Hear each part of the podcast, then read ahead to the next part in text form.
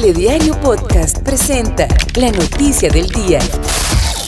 ¿Alguna vez te has preguntado qué es la cuesta de enero y cómo enfrentarla? Para nadie es un secreto que diciembre es un mes lleno de reuniones, regalos, compromisos con amigos y familiares, lo que también implica que sea una temporada de gastos que en algunas ocasiones no se contemplan. Aunque es importante llevar una cuenta de gastos e ingresos, muchas veces llega enero y sentimos que nuestras finanzas no dan con todo. Es por esto que te dejamos algunas recomendaciones que puedes implementar para que este 2023 tengas una cuesta de enero más leve y sin tantas deudas. Punto número 1. El 50% de tus ingresos se deben destinar a gastos fijos. Punto número 2 el 30% debes destinarlos a tus gustos o lo que también conocemos como gastos hormiga. Punto número 3. El 20% se destina al ahorro y la inversión en proyectos, seguros o gastos más grandes. Recuerda tener prioridades claras, priorizar las cuentas que te faltan por pagar y no acumular compromisos. Cuando vayas a adquirir algo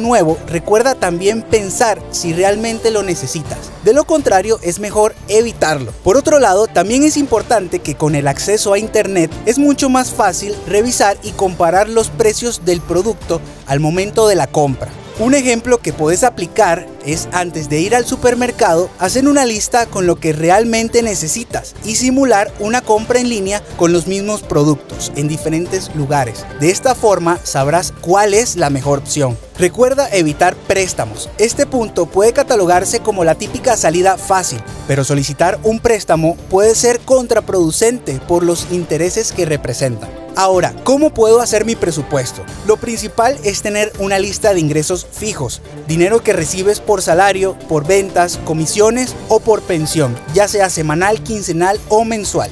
Lo siguiente es realizar otra lista con gastos fijos, los que son renta, agua, luz, internet, alimento, suscripciones o pagos de tarjeta. Y por último, debes tener en cuenta los gastos hormiga. Es importante crear conciencia de lo que consumes día a día para evitar gastos que, aunque parecen insignificantes, al final de mes suman una buena cantidad de dinero. Quien habló para ustedes, Javier Mota, para telediario.cr. Telediario Podcast presentó la noticia del día.